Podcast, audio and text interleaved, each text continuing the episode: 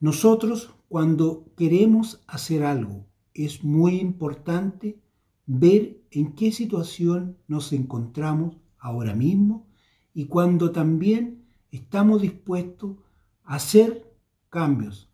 Cuando estamos dispuestos a hacer esos cambios, tenemos que ser capaces de empezar a mirar qué es lo que finalmente queremos hacer.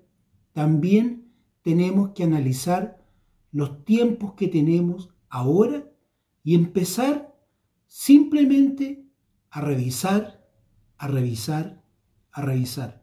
¿Por qué soy incisivo en decirlo tres veces?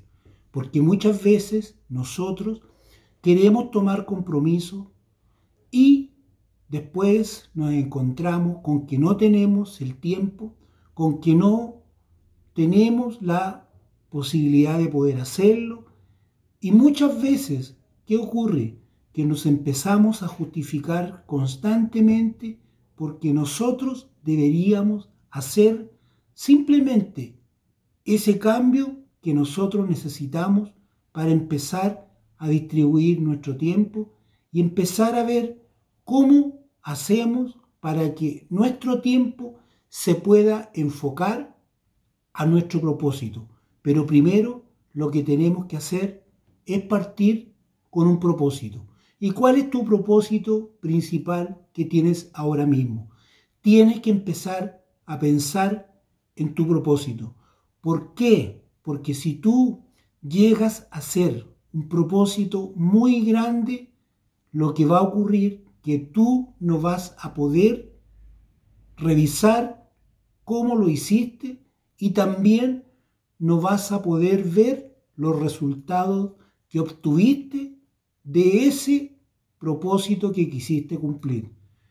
Lo estoy diciendo textual porque muchas veces nos vamos a un largo plazo cuando en el fondo hoy día ya salimos, por ejemplo, de la universidad, muchas veces tenemos trabajos y también ocurre que muchas veces no hemos ido a la universidad y estamos realizando alguna actividad y queremos seguir adelante con algo que nos puede complementar para el futuro. Pero ¿qué es lo que viene aquí? Viene algo muy importante, que tenemos que saber distribuir nuestro tiempo. Y cuando vamos a empezar a distribuir nuestro tiempo, tenemos que ser capaces de mirar lo que tenemos ahora y decir, voy a hacer una lista y esa lista va a ser una lista A donde voy a tener, por ahora vamos a tener dos, y si ustedes tienen más prioridades, ustedes después las podrán agregar. ¿Cuál va a ser la prioridad principal? Dormir, comer. Después vamos a tener otra lista que va a ser una lista B y esa lista va a ser con todas las prioridades que nosotros tenemos, que pueden ser nuestra familia si estamos casados, puede ser nuestra pareja si estamos viviendo con ella, o si nosotros estamos todavía eh, viéndonos día a día, también la vamos a poner dentro de ese listado. Y también, ¿qué es lo que vamos a hacer?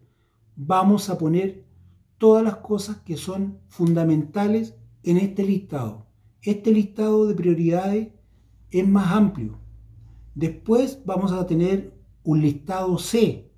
Ese listado C va a tener todo lo que tú tienes como recreación. Puede ser ver televisión.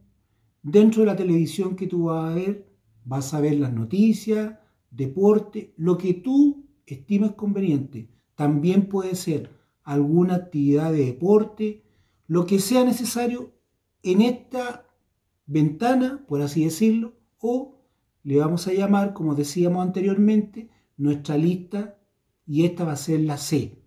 Y después vamos a tener una lista D, que esa lista D va a ser el complemento de todas las anteriores, porque ¿qué vamos a hacer?